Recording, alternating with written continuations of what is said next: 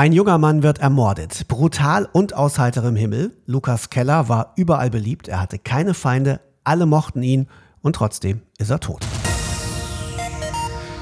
Ihr hört Hufis Film und Fernsehen in Serie, der Podcast von Film TV und auch in dieser Episode präsentiert von Newsedu, die News-App für euer Handy. Nicht nur die Nürnberger Tatortkommissare Ringelhahn und Voss, auch seine Eltern, Freunde und Kollegen stellen sich verzweifelt diese eine Frage. Da ist ein junger Mann brutal ermordet worden. Warum, Philipp Müncher? Ja, warum? Das ist die zentrale Frage in diesem Tatort. Die stellen sich nicht nur die Nürnberger Kommissare, sondern auch die Eltern, die Freunde, die Kollegen.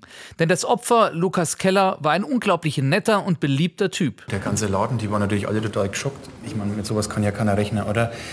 Die alle nur mit der Typ, wahnsinnig starke Informatiker, den besten, den sie wahrscheinlich je gehabt haben. Super Einsatz, wie man sich halt so wünscht. Ne? Ja, gab es keine Hinweise auf verändertes Verhalten, Ambivalenzen? Es muss doch... Na, nix. Die Ermittler tappen also erstmal völlig im Dunkeln. Es gibt so gut wie keinen Ansatzpunkt. Aber dann entdecken sie Parallelen zu einem früheren Fall. Okay, und was ist das für ein zweiter Fall, der dann plötzlich eine Rolle spielt? Der ist etwa ein Jahr her. Auch da ist ein junger Mann getötet worden, auf genau die gleiche brutale Weise. Oberpfalz, 18. September letztes Jahr. Also genau vor sechs Monaten. Der Kehlschnitt wurde wie damals von einem Rechtshänder von hinten, von links nach rechts, mit äußerster Brutalität durchgezogen. Und eine zweite gravierende Parallele zum Fall in der Oberpfalz ist, dass dem Opfer, als es bereits am Boden lag, zweimal, nochmal mit extremer Brutalität ins Gesicht getreten wurde. Es spricht also viel dafür, dass es derselbe Täter war.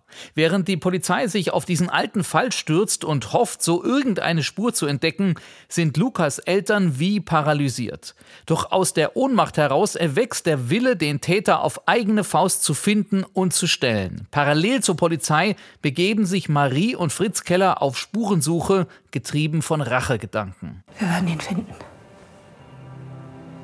Um jeden Preis. Ja, gar nicht gut. Das klingt ja so, als ob die Eltern jetzt selbst ermitteln wollen.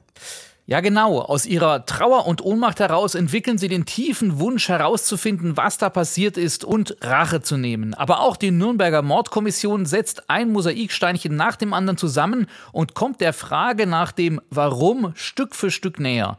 Trotz einiger Rückschläge, die vor allem Kommissar Felix Voss zur Verzweiflung treiben und zu einer der stärksten Szenen in der Tatortgeschichte führen. Es reicht, ich, geb, ich höre auf. Ich geb's ab. Das darf nicht passieren. Nein. Das kann jedem von uns passieren, jedem, der hier steht. Nein, nein, nein! Es geht ja nicht um dich. Wir haben jetzt einen Vater und eine Mutter, die in einer solchen Katastrophe sind, dass wir nicht mal ahnen können, wie sie das überleben. Und die sind wichtig und nicht du und nicht ich.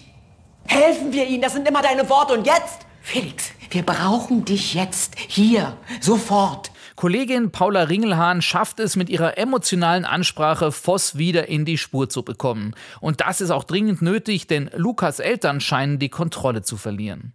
Warum ist ein Tatort, in dem es einmal nicht in erster Linie um den Täter geht, sondern die Opfer stehen im Mittelpunkt. Nicht nur der Ermordete, sondern eben auch die Menschen, die um ihn trauern. Ein Fall, der richtig unter die Haut geht. Und der sich um eine Frage dreht, nämlich Warum? Genauso heißt er auch, der neue Tatort. Warum? Er läuft am Sonntag, den 1. Mai um 20.15 Uhr im ersten.